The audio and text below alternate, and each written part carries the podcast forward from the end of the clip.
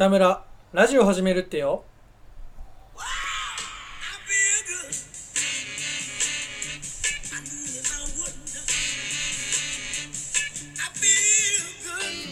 皆さんお久しぶりです。えーっと先週休みましたけども今回10回目の放送ということで北村ラジオ始めるってよはじおここから始めていきたいと思うんですけどあのねまああの前回の放送で軽く言ったと思うんですよ。1週間間空ければいいトーク思いつく説っていうね話したと思うんですけどいや無理だね。本当に何も浮かばないね。いや別に時間が空いただけ感覚空いただけなのよ普通に。いやだからね本当にねちょっとまずいなと思うんですけどね。まあだから今週ちょっとあんま出来に期待しないでほしいなと思うんですけど、まあ、今週1週間何やってたかっていうとまあ皆さんもそうだと思うんですけどまあ試験だったんですよね。試験とかレポートの期間ででこの大学入ってからね一番きつい課題がありまして財務諸表財ん？財務諸表って言ったら皆さん分かりますかね？会社のはい。会計情報があのいろんな項目でね書いてあるやつをあれを将来予測して5年分作るっていうね。でそっから将来の株価を割り出すみたいな課題があってで、はいはいはい。まあ結構ダラダラしてて、まあ、ゼミ生とペア組んでたんですけどもう提出までの3日間もうほぼ毎日徹夜で作ってギリギリだったんですよ。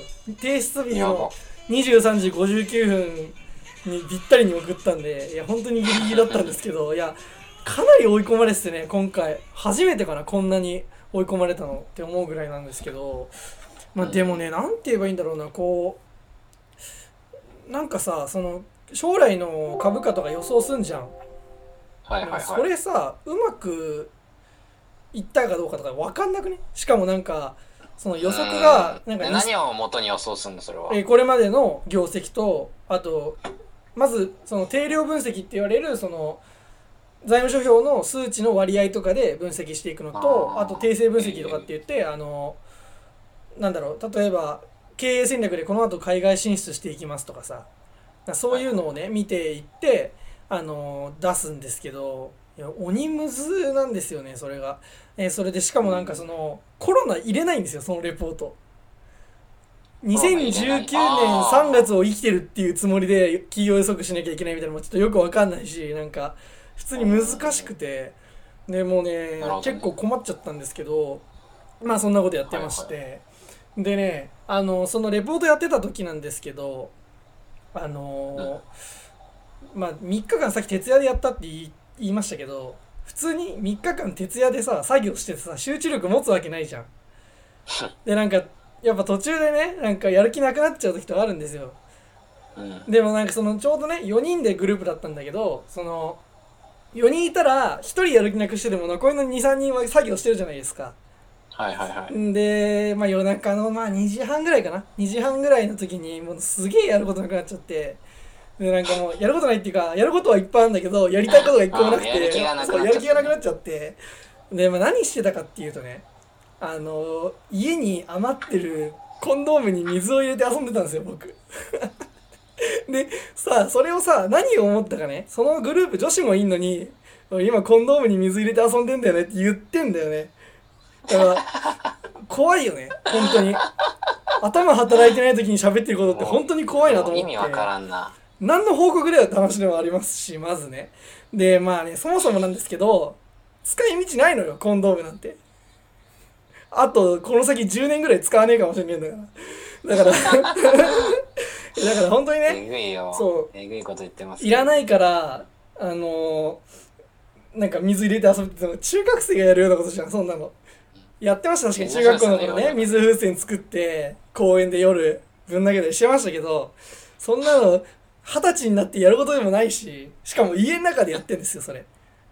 本当にね何やってんだって感じなんですけどまあねえっとね今日はねあの夜にねまあ日向坂のファンの人は分かると思いますけど今日オンラインライブが開催されますのでまあちょっとねあのプロ野球を見つつライブを見つつまあ多分8人ぐらいで日向坂になると思いますけどあのそんな感じでちょっと今日楽しみだなって思うんですけどでなんかえ、はいはい。あのファンクラブ特典ついてる方を買ってなんかその、メンバー自分が指定したメンバーからこうチェキがチェキにメッセージ入れて届くみたいな。ね そういうのねあってね。もうしっかりね今4600円ぐらいかな。うんチケット買いまして。でね限定グッズも買いましたよちゃんと。あのタオルとねなんだっけ？こうサッシだかサコッシュだかわかんないんだけど俺。こう、サコッシュな。あそうそれそれを買いまして。うんよくわかんなくて。うん。ねまあそれもちゃんとね限定グッズも買ってしっかり準備してるんで。まああとペンライトもね買ってね。あの家で振り回そうと思ってるんですけど。あのねそれでこのまあオンラインライブとはまあ関係ないんですけど今ローソンでキャンペーンやってまして日向坂のね。はいはいはい。でこうなんかくじを引いて、まあ、例えばなんか掛け時計みたいなのとかが当たったりとかねするみたいなやつがありましてでそれをねあの7月29日からやってるんですけど、まあ、なんか行こうと思ってねあのーでも僕ん家の目の前にセブンイレブンがあるんですよ。で左に5分歩けばまたセブンイレブンがあるんですよ。で右に5分歩けばファミマがあるんですけどあのーローソンまでは駅まで行かなきゃいけないんであの行くだけで1 6キロくらいかかるんですよ。でもねもう行くしかないじゃないですかそんなの。だから自転車乗ってねあのー帽子かぶって日向坂の帽子かぶって でローソンに自転車で行きましてね。まあ大汗かきながら自転車こいで行ったんですけどね。なんかそのシステムよくわかんないんですけど対応してる店舗としてない店舗みたいなのがあるみたいで。でなんかそのなんだろうくじが引ける店舗となんかえっとね700円ローソンで買い物すると引けるくじもあるんですけど800円でただ単純にくじだけを引いてあのだから応募するタイプじゃなくて800円でくじを引いてあのなんだろういろんなグッズが当たるみたいな方がまあ正規というかそっちは多分ねなんかいろいろそのフランチャイズの店みたいなのとかいろいろあると思うんですけどなんかでそういう感じでやってるんですけどいや行かれた商売だぜマジで。一回7、800円だろ。い。やいくら使えばいいのと思うは思うんですけど。でねまあまずね7月29日行きまして店に。しかも対応してない店舗にね。でもその時点でおかしな話なんですけど、まあ、店の中入って確かにこうポスターみたいなのが飾ってあるんですよ。日向坂のとか欅坂のメンバーの。ポスター飾ってあるんですけどそのシステムが全然わかんなくて。で携帯もなんかちょっと通信制限でググったりするのもすごい時間かかっちゃって。でなんかもう店内をね日向坂の帽子をかぶったひげ面の二十歳のやつがうろちょろうろちょろしてでまずねコンビニで700円買うって無理じゃねえと思って買うもんねえじゃんって思ったんですよ。基本僕コンビニ行って買うの多分飲み物とタバコぐらいなんでしかもその店タバコ売ってないタイプの店だったんですね。だからなんかえやべえじゃんと思ってこれ何買えばいいのと思ってもううろうろうろうろしてひたすらねでなんかちょっと一人でうろうろしてるのが恥ずかしくなってちょっとあの修正君に電話かけてあの今ちょっとごめん店の中うろうろしてないけどどういうシステムだみたいに聞いてね。ただ聞いた修正はよく分かってないっていう結構地獄の状況だったんですけどでまた店内うろうろしてねもう店員からチラチラ見られて店員はいいんですけどあの普通に店に来てるなんか若い女の子とかにチラチラ見られるの結構しんどいね。いくら顔がでかいとは言ってもさやっぱ若い女の子からの視線をさ痛い視線をこう感じるとすごくねああやべえなと思うんですけど。でねまああの結局その店にはその店対応してないってことが分かってただただ700円以上買わなきゃいけないっていうことだけをやったんでで何買えばいいかなと思ってまあ何を買ったかって言いますとあのコンドームを買いまして。さっき使い道ねえって言ったのに。いや違うのよそれ順番逆なのよコンドームに水入れて遊んでる時にはどうせ使わねえしと思って水入れて遊んでんのにコンビニ行って700円以上買うものないから1000円ぐらいするコンドームをわざと高いやつ買ってであとねシティライフ用の手袋買ってね。あの あのなんだろう現場で作業する時用のゴム手袋みたいなのを買ってなんか3つぐらい。でなんとかこう7の倍数になるように2800円超えるようになんか一生懸命物買い集めて。でそれでまあしかも対応してないからただ応募券を得るだけみたいなね無駄なことしてしまいまして。うん。でねあの次の日ねまあいろいろもっと家でちゃんと調べてから行きまして。で対応してる店舗に行くにはさらに1キロ先まで行けばあるということが分かって。まあ行きますよねそれはね。お1キロ先まで行ってだから要は行きだけ2 6キロチャリこいで行って。でまあおお店入りましてであやっぱそうか。あの対応してる店舗にはこうもらえるね商品とか置いてあるんだなみたいなことが分かりましてね。でまあそれもよくシステムが分かんないんでまた店内うろちょろしてね。また日向坂の帽子かぶってる。でそれ店内うろちょろしまくってでまあ店員さんに聞いてで、まあ、くじ引いたんですけどそしたらなんかあの一番なんていうの？景品の中で一番下のやつね。まああのガラガラで言ったらティッシュみたいな感じのやつのなんかティッシュと比べたらだいぶいいと思うけどあのアクリルなんとかみたいな、うん、あれをね、もらいまして。でまああのー宮田愛もさんが出たんですね。でえっとそれとそれはなんかくじ関係なく買えるやつがあってうちわをね買ったらねあの松田好花さん出ておいいじゃんと思って。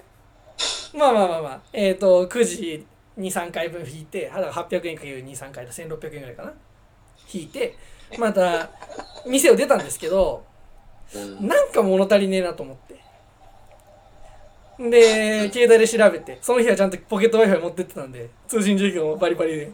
で、調べて、あ、さらに1キロ先に行けばもう1個ローソンがあると、対応してるローソンがあるってことを気づいたんで、ちょっと同じ店に出るのは恥ずかしくて、その、んまたね、1キロ先まで自転車こいで行って、で、またくじを今度はね、3回引いたんですよ。で、そしたらね、エコバッグが当たりまして、日向坂のドレミソラシドの衣装のエコバッグだってよっしゃと思って。んで、その、ね、あの、またアクリルが当たったんですけど、うん、今度は、なんかその、えー牛尾さん、牛尾紗理奈さんと、上村ひなのさんですね。うんおかしいなと。え いや、俺結構日向坂箱推しだから、しかも二十何人しかいないじゃん。うん推してるメンバー多いはずなのに、そんなに推してないメンバーばっかり出んなと思って。うんで、まあ、一回ね、その時も店出たんですよ。でちなみに前の客がね、日向坂のくじ引いてね、あの、掛け時計当ててたんで、おすげえなと思ったんですけど。えうん、で、ね、なんかその、店出て、まあ、自転車で行ってたんで、自転車置き場まで行ったんですけど、いや、ダメだ。このままじゃ帰れねえと思って。もう一回店戻りまして、ちょうど店内も人が少なかったんで、レジに直接つかつか行って、すいません、あの、持ち金全部使いますって宣言して、財布、小銭入れと、あの、お札が入ったやつあるんですけど、どっちもレジの台に置いて、全部出して、で、また3回ぐらいくじ引いたんですね。うん。で、そしたら、まあ、まずね、うちわもう一個買ったら、あの、川田ひなさんが出たんですね。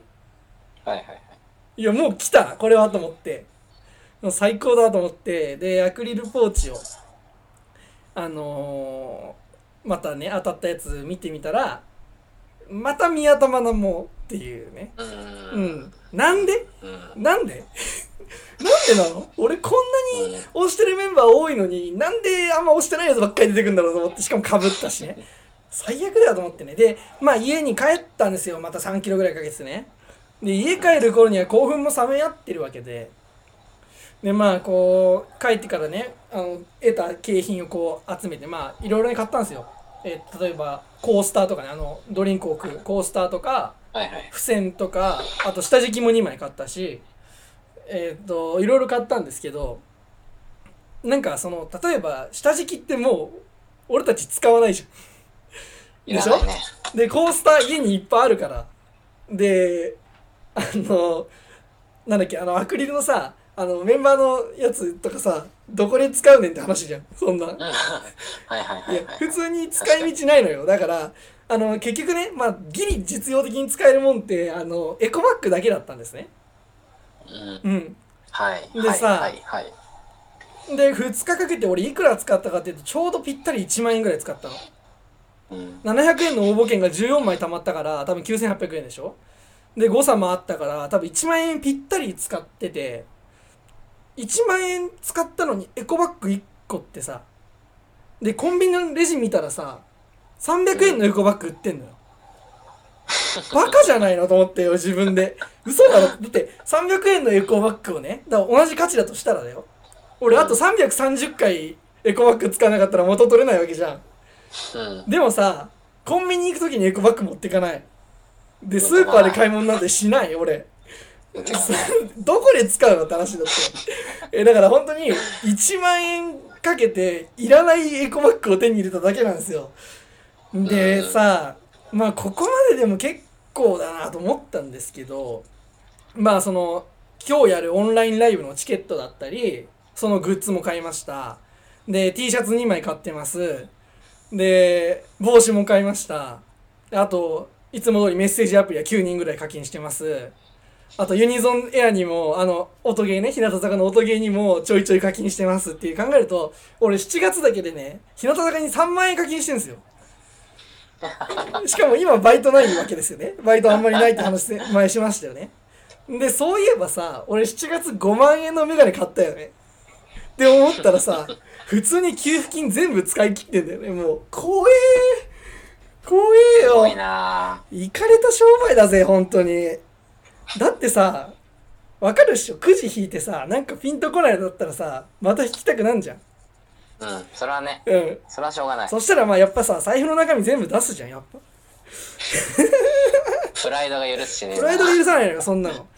でねまあこれどういう話かっていうとねそろそろまあ終わりなんですけど、まあ、だからねあの JK との対面授業で LINE ゲットしたいとか言ってる場合じゃないのよ。もう Zoom でも何でもねブスでも何でももうバイトしないとちょっとマジで金がないっていう話なんですねこれ。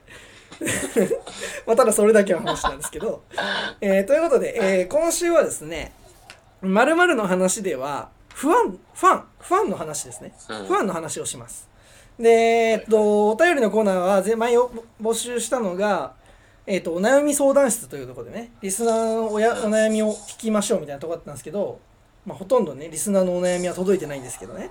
あの まあそんな感じでいつも通りゆるい感じでやっていこうかなと思います。北村ラジオを始めるってよ。この番組は日向坂に月に3万円課金している北村瑞希がお送りしている毎週金曜日えー YouTube、Spotify、Podcast でお送りしています。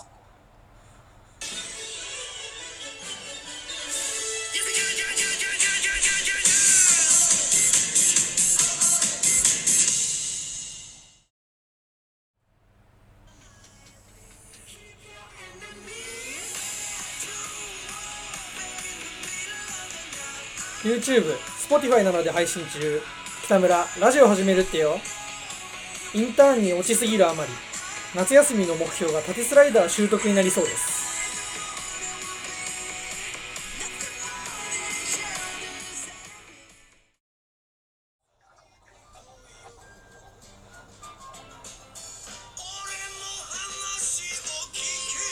俺の話を聞いてくれ。まるの話。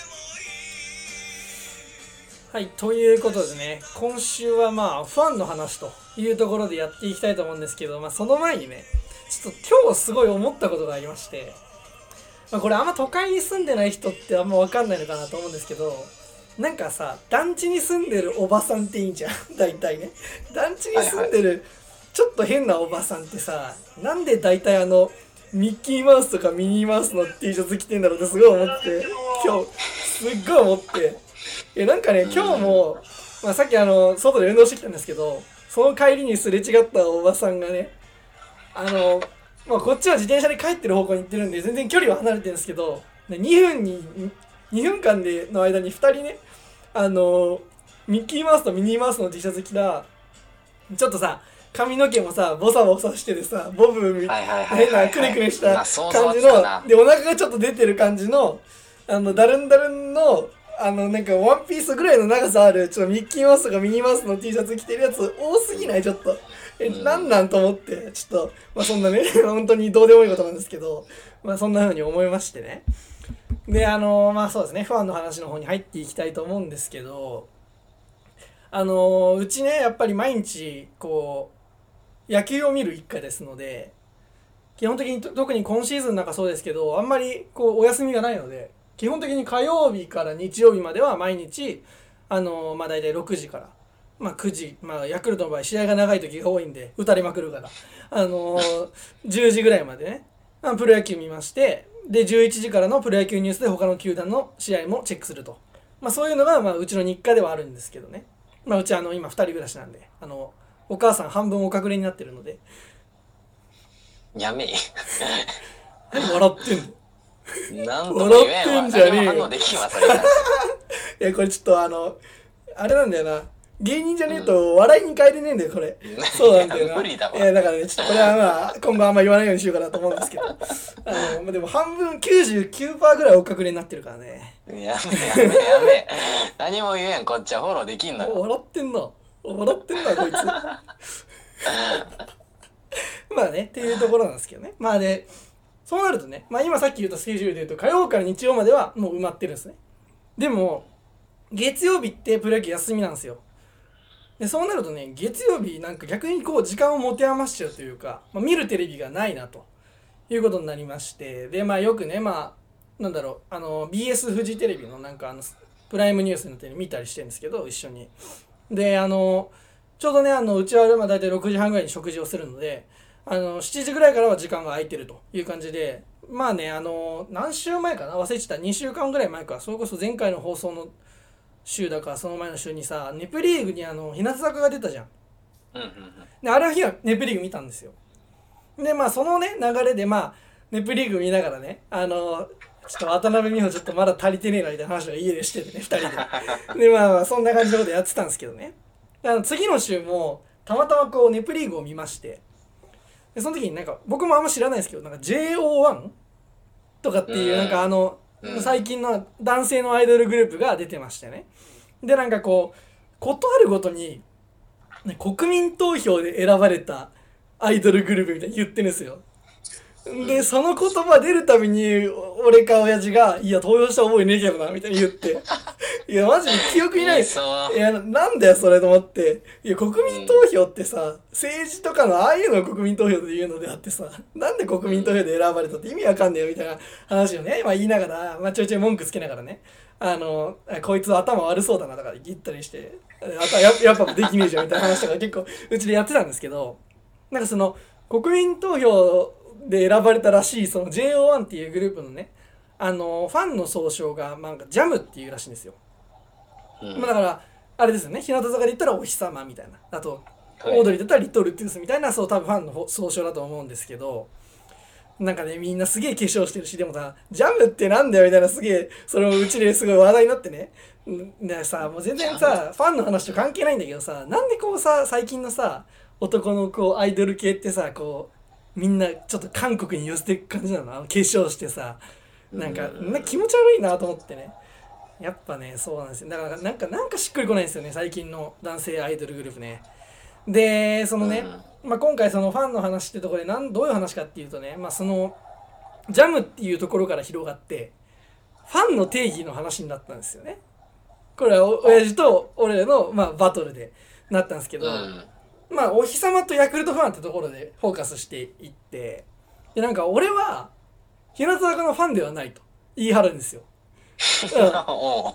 おうでヤクルトファンではあると。でその定義はどういうことなのかっていうと例えばねうち結構あの横浜の選手の態度が悪いから嫌いなんですけど横浜はあんまり。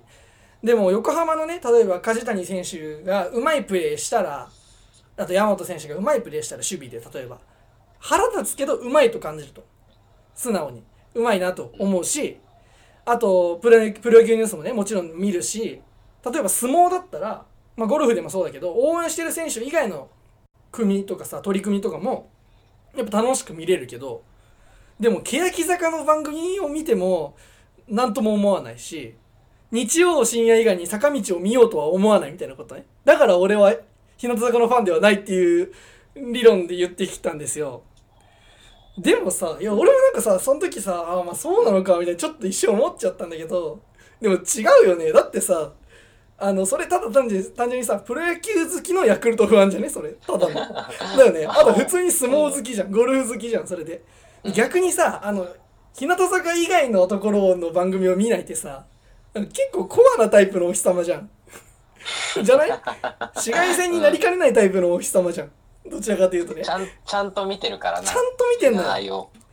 でねまあねこういやでもで結局だからそれは日向坂が好きってことじゃんみたいなね。話になったんですけど。いやでもいやどなんていうんですかねガンとして認めないんですよね。いや俺別にファンじゃないから。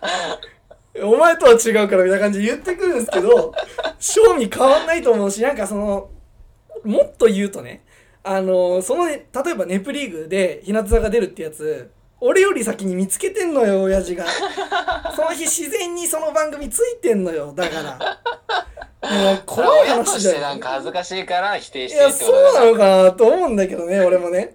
でね、まあ怖い話なんですけど、なんかこう、俺すら見てないような、あの CS の深夜にやってる日向坂、日向坂だからのドキュメントの番組のみたいなのを見てたらしくて。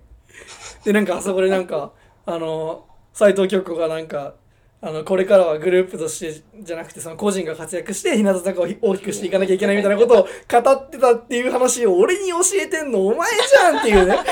いやー、ねちゃんと見とるやんちゃんと見てんだよね。俺よりコアだ俺は確かに金を使うタイプだけど、金は使う、無課金をしたわね、普通にだから。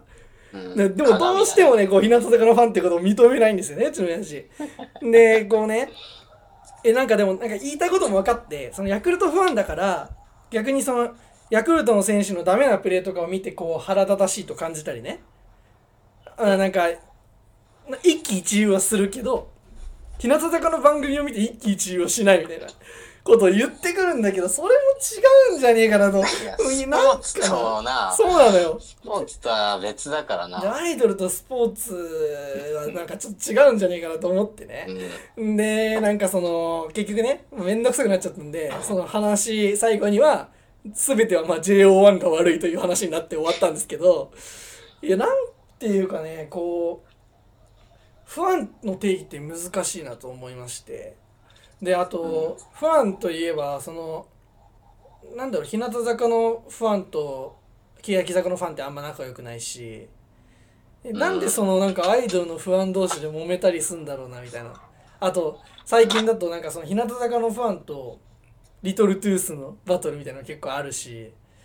おえななんかねそのなんか俺よくわかんないのがそのにわかはダメみたいなさーシステム俺よくわかんなくてなんでダメなのかなと思ってて。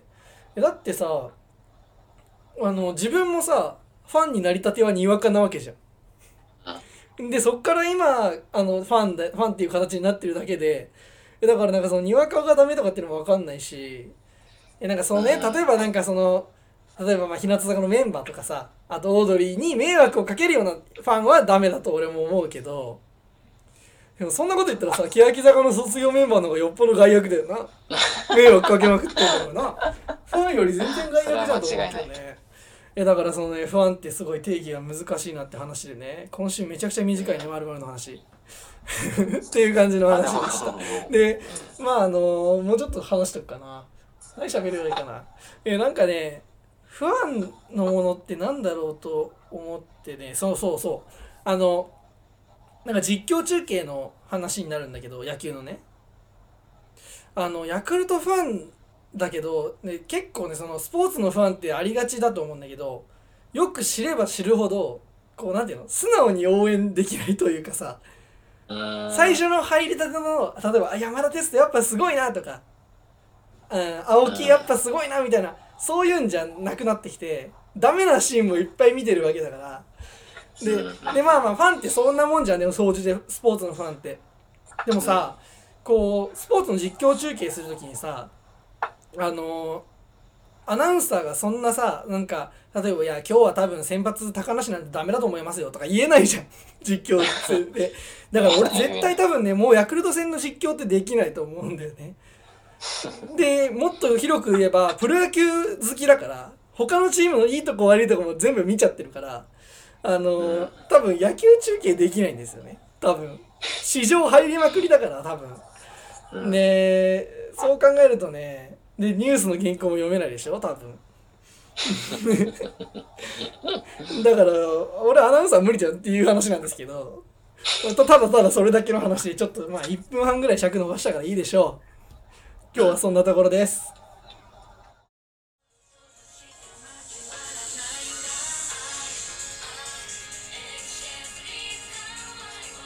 北村ラジオ始めるってよ。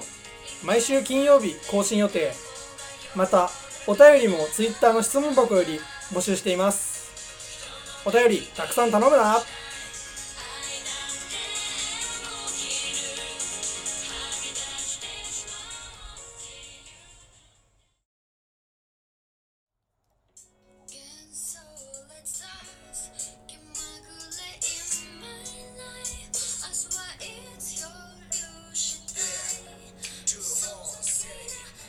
はいそれでは参りましょう。お便りのコーナー。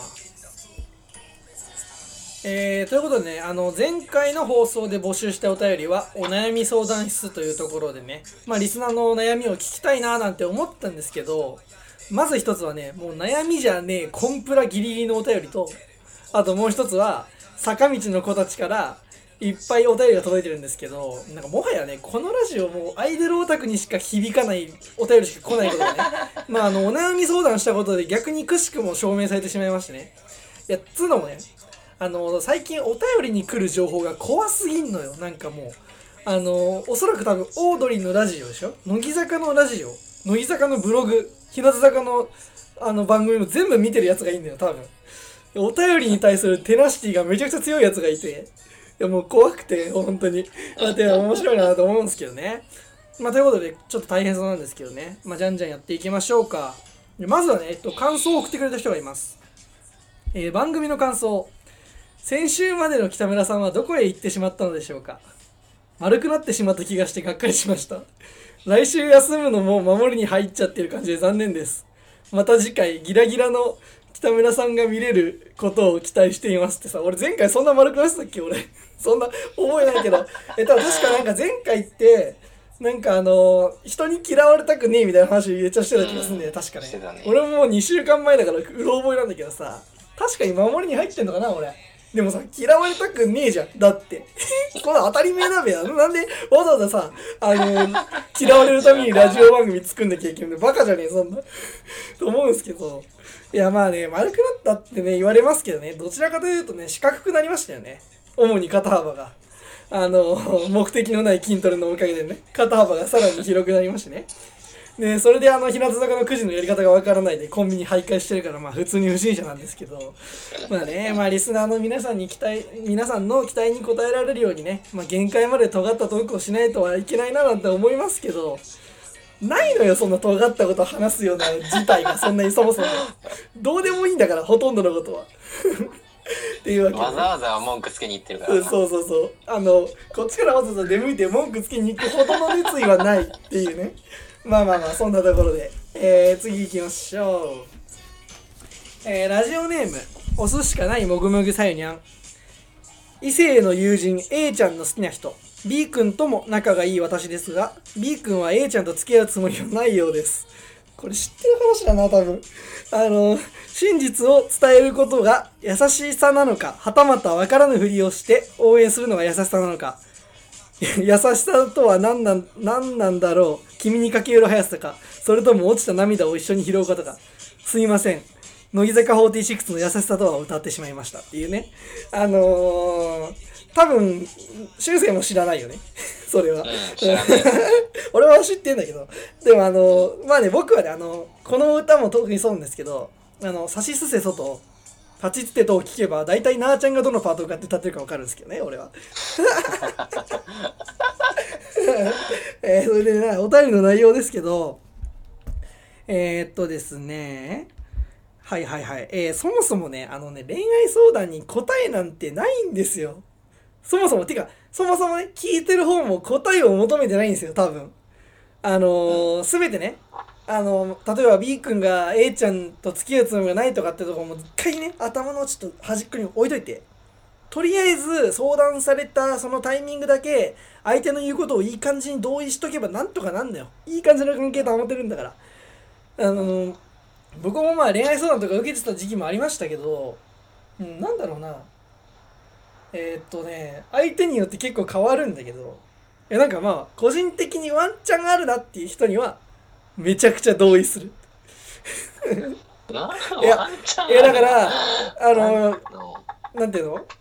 こぼれ落ちた球をね拾えそうだなっていいう人はまあ結構あのガンガンまあ俺だったらそんなことしないけどなみたいなこと言ってましたねこれはああ言ってたなこれな。いやもうねあのでもねそれねやりすぎるとねあの普通にあの別に体の関係だけのことで思ってるのに向こうが本気で好きになったりして面倒なことになった経験もあるんでね気をつけた方がいいなという話なんですけどまあでもね個人的には思いますけど恋愛相談ね女性がどんな生き物なのかね理解するにはいい手がかりになると思いますけどね。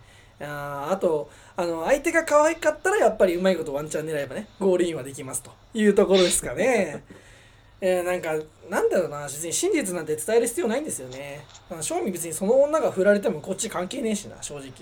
えだからなんかうんその場の体裁を保つじゃないけどそんなねガチで恋愛相談なんか別に金もらってるわけじゃないのにやっぱお金が発生しないことに俺やる気出さないから多分基本的にあっちも別にな相談っていうか同意してほしいだけだからあそうそうそう話を聞いてほしいだけだからね基本的にね、だからそんなに深く考える必要はないと思いますけどうん、落ちた涙を一緒に拾ってあげればいいんじゃないですかねというところで。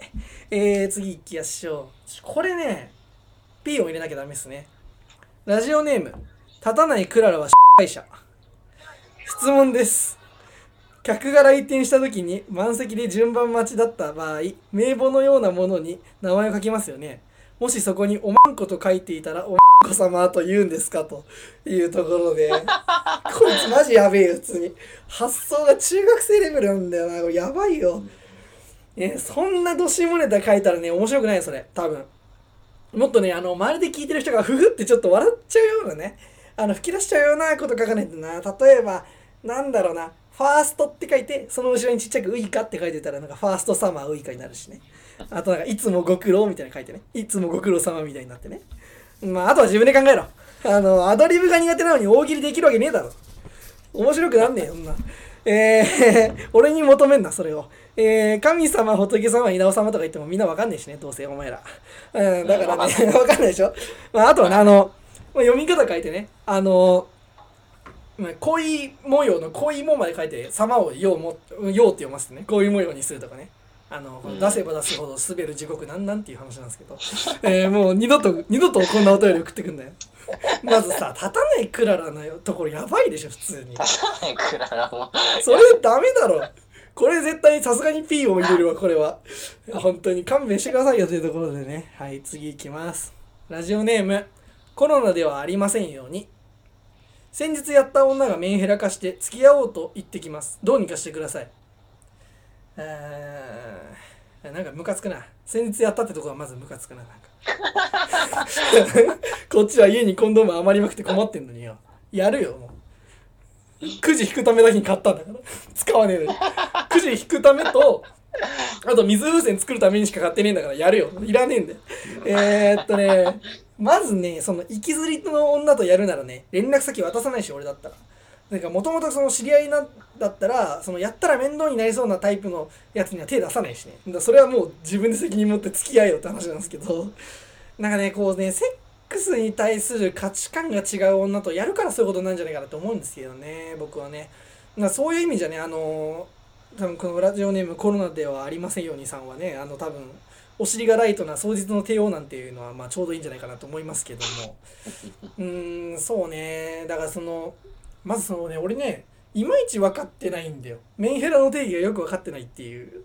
はなんか、うんあんま人には今更聞けないけど恥ずかしいんだけどさ、なんかさ、メンヘラって何なん？って途中から最近思い始めて。えーなんか地雷とかもさよくよく分かんなくてふわふわしてんじゃない難しいね確かに、うんあと最近ね流行りのチーユーねチーユあれもよくわかんないしよくわかんねえんだよ俺には。そうだからねなんかねいやマジ時代の波にねちょっと乗り遅れてんじゃないかなと思いますけども。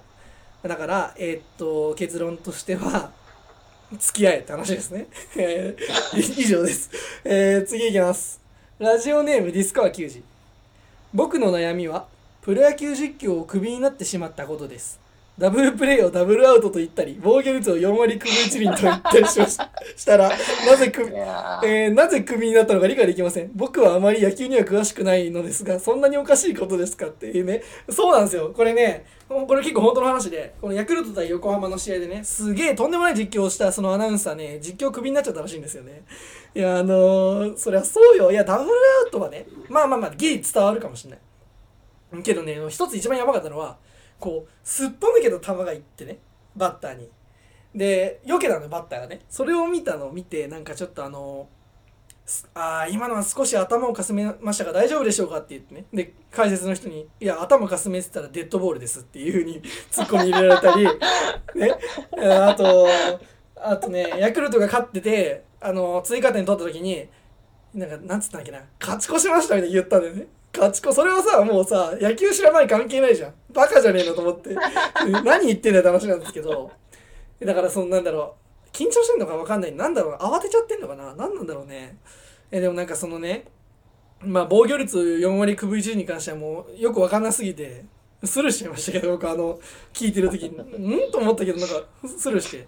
まあでもねいや正直ねその CS の野球中継って見てる人みんな課金してるわけですよ。それちゃんと。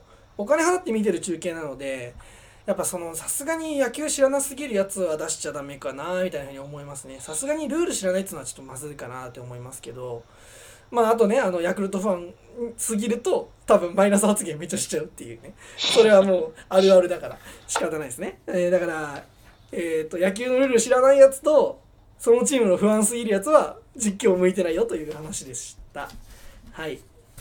えーラジオネーム若林正康。えー私の悩みはアイドルのぶりっ子にニヤついてしまうことです。可愛すぎて課金したくなってしまいますっていうね。あのーこれはあれですね。先週の日向坂で会いましょうでのネタですね。あの宮田愛生さんね。僕がアクリルチャーム2個出た宮宮田愛生さんですけどのぶりっ子に課金したいっていうふうにね若林さん言ってたんですけどあそうそう思い出したんですけどあのオープニングでちょっと話したそのローソンの日向坂のくじね。あれさなんかその宮田愛生のアクリルチャームが2つ出たって話したじゃないですか。でさなんか結構親父は宮田愛のお気お気に入りっぽいのよ。だからアクリルチャームあげよっかなと思って1個。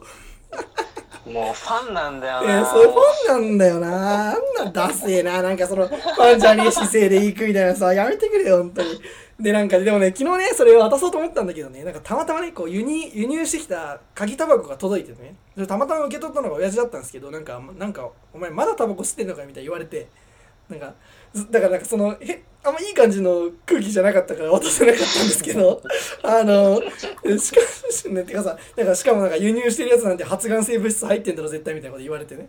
いやまあこれそれはそれに関しては俺もよくわかんないからグーの音も出ないわけでなんか微妙な空気になっちゃったからね。さすがに渡せなかったんですけどただちょっと冷静に考えてみるとアイドルのねアクリルチャームをさあの50のおじさんにあげて喜ぶわけないのよそれそもそも。別にファン関係ないそれは。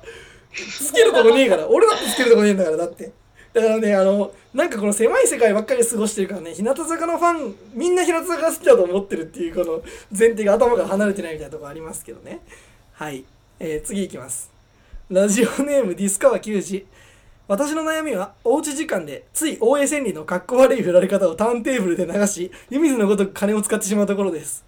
奥さんにやめてくださいと言われる言われてしまい困っていますってね。はい出ました。これオードリーの「オールナイトニッポン」聞いてないとわからないですねこれ。えっ、ー、とねこれあれなんですよ。ラジオ えっとオードリーの若林さんがラジオで言ってたんですけどなんか自粛期間に何をしてたかみたいな話で。ターンテーブルでね、かっこ悪い振られ方ってずっとターンテーブル回した。そもそもさ、あの、クラブとかで流す音楽じゃないのよ、それは。まずそっから間違ってるしね。で、あのーあれね、これ多分あれかな、たモテ、ん、モテ期だっけ？モテ期見てた人もわかるかなと思うんですけどね。だから森山未来がこれ聞きながらなんか走ってたか歩いてたかしてたよね。なんかもう昔すぎて記憶が曖昧でもしかしたら全然外れてるかもしれないですけど。だから DJ が流す曲じゃないからターンテーブルでどうやって盛り上げるのよって話なんですけどね。まあでも自粛期間にね、あの家で DJ ごっこしちゃうのとラジオをするのとどんなどこが違うのかって言われたらどこも違わないような気もするんであんまりなんか何も言えないなっていう感じなんですけどね。はい、次いきます。えーラジオネームディスカワ球児。あ、これも。私の悩みはラジオのトークテーマが思いつかないことです。そういう時はもしもの話をするしかないので、もしも今高校生に戻るとしたらのテーマで、ゆきぽよについて語ってしまいますと。はい、3連チャンですね。えこれは2週間前のオードリーのオールナイトニッポンのオーディオープニングトークですね、これは。伝わんないって。えーでこれね、まあ、あの、バース掛布岡田じゃないんだからさ、この3連発やめてくださいって言ってもどうせ伝わってないと思うんですけど、もう分かってよ。うん伝わんねえんだよ、多分な。野球見ろ、ちょっとは。いつまでもくだらねえ朝のテレビ見てねえでよ。で、これ何の話かっていうとね、あの、2週間前のそのオードリーのオールナイトニッポンで、あの、オープニングトークを用意してこなかった若林さんがね、もしも高校生だったらみたいな話とか、ゆきぽよに1週間なりたいみたいな。なって、1週間になって、一人称をゆきはって言いたいと。もうただそれだけがしたい何も他のことしなくていいからユキはっていう話で始めたいみたいなことで約10分間話したっていうねあの話ですけど、えーちなみに今高校生に戻ったら何したい？なんかある？高校生。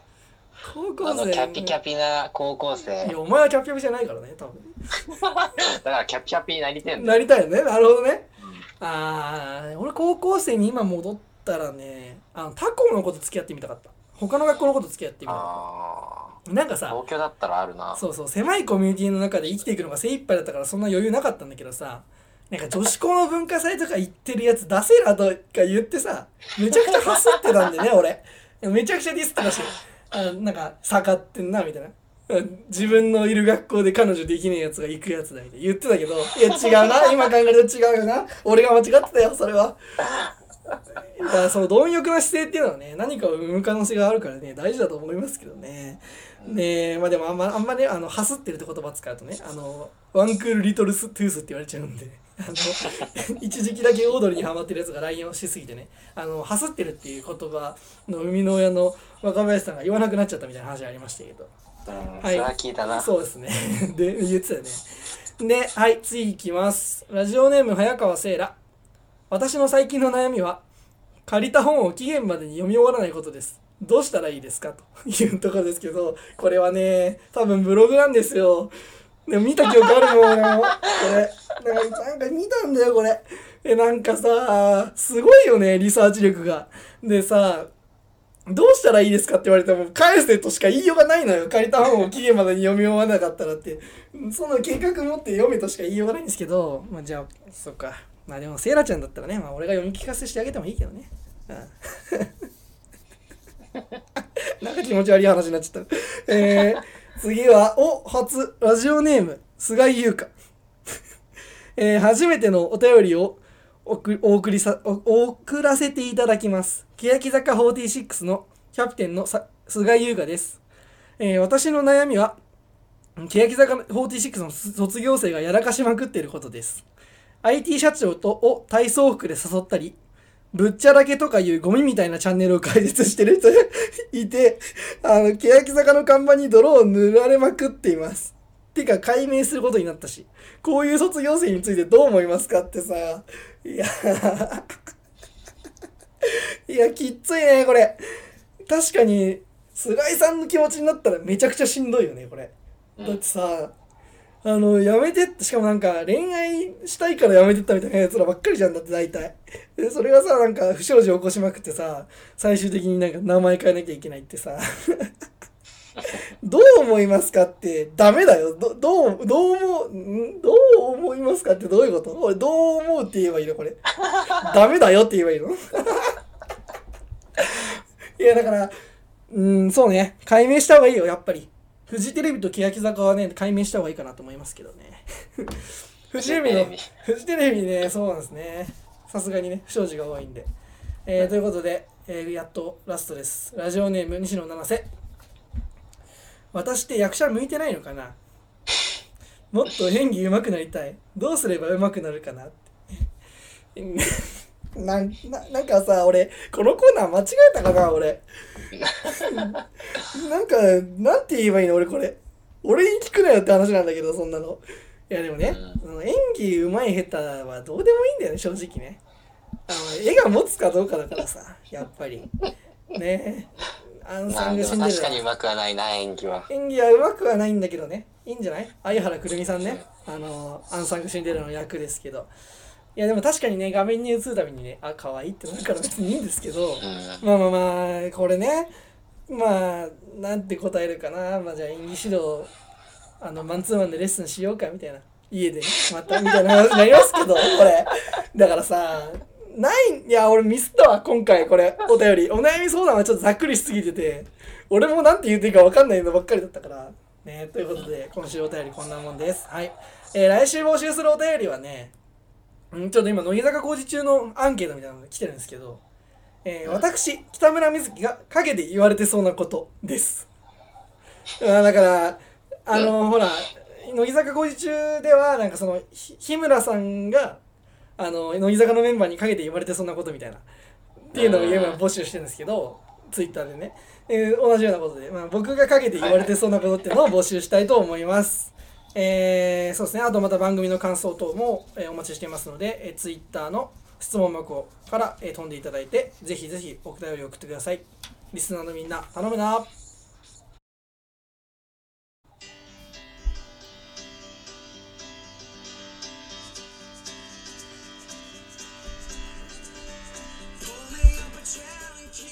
はい、ということでエンディングですけれども、あのー今週はね、あの、本当にマジで忙しかったんで、もうほとんど箇条書きぐらいでしかトークができてなかったんで、ほとんどアドリブで喋ったんですけど、いやー、やっぱアドリブ向いてねえな。下手くそだ、マジで、本当に。いやー、なんかね、でもまあ、リハビリだよね、もう。本当にね、こんなしょうもない放送だけど、でも、あの、1週間間空けちゃうと忘れてんだよね。なんか、どういう感じで喋ればいいのかとかさ。意外とね、難しいんだなと思って、やっぱブランク開けると難しいななんて思いますけど。ブランクねそう。プロみたいなこと言ってるけど、アマチュアだから、ゴリゴリのアマなんだけど、こっちはね。ああ、そういえばあれですね、池田エライザと YouTuber が付き合ってみたいな報道ありましたけど、ちょっと腹立つな、なんか、ちょっと腹立つな、やっぱ。いや、なんか別に知らない、別に YouTuber が全部悪いとかじゃなくて、YouTuber が別に好き嫌いとかでもなくて、池田エライザはショックだな。なんか、もうちょっとなんか、イカれたファッション系のさ、なんかちょっと、あのーかっこいいモデルとかと付き合ってほしかったよね。なんか、普通だな、お前もって感じで。まあまあまあ、もう、俺には西野七瀬がいるから別に大丈夫です。いや、どうしよう、俺、西野七瀬が YouTuber と付き合ってるって話聞いたら、俺ちょっと立ち直れないかもしれない。でも確かにいやあのねあの白石麻衣が YouTuber と付き合ったそれもダメだな白石麻衣がえーっとあそうだ IT 社長と付き合ってるんだったらあなんかそれっぽいと思う。ありそうそれは。でもなんかちょっとねやっぱなっちゃうわな。俺しかいないっしょやっぱ。まあまあまあちょっと何言ってんだって話なんですけど。えー、ということでね、まあ、えー、やっと来週からはね、学校の方も終わって夏休みに入りますので、もうちょっとね、まともなトーク作りたいと思いますけど、まあ、ただ今週はね、ちょっと、多分時間が短いので、皆さん聞きやすいんじゃないかななんて思いますけども、えー、ということで、えー、今週の短歌いきましょうか。えー、いきます。アイドルに課金してると言えるのはくじを箱ごと5万で買うやつというねえーこれどういう話かっていうとあのローソンの日向坂のくじのやつなんですけどあのまあ、僕ね1万円分買ったとかってなんか一気に倒してましたけどオープニングで。つい何何十分前の話なんですけどえでもねこう本当のオタクっつうのはあのくじに5万使って。だからそのなんていうのくじ箱ごと買うから全商品必ず当たるというね、ちょっとそこまではできないなと思って 俺も。さすがにね。ただ俺ももしかしたらこのメガネ買ってなかったら買ってたかもしんない。だって5万払えるじゃんそしたら。そのメガネ？そう。5万払っ5万のメ得るかなと、うん、でも。いやでもちょっとささすがに俺アイドルに5万は使えないよって言いつつ月3万使ってる時点で結構もうやばいと思うんですけど。だからねちょっとほんとねあの金の使い方ってあのなんかいいもの見つけちゃうとこれは結構止まんねえもんなんだなというふうに思いますけどね。あということでねまああの今週もそうですねまあまたいや本当思うんだけどさなんでさ大学生の期末試験の時期とさ ES の時期かぶらせんだろうね。めっちゃ大変じゃない？今。めっちゃ思う。うん。でまだ終わってないレポートもあるんで、まあ、レポートをやりつつ ES 書きつつ、まあ、ラジオのね原稿書きつつのまあラジオの原稿に8割力を注ぐ感じでやっていきたいと思いますね。やっぱラジオ愛強いんで僕は、まあ、プライド持ってやってるんでゴリゴリのアマチュアのくせに。えー、ということで、えー、今週もこんなところで終わりたいと思います。また会う日までさよなら。アディオス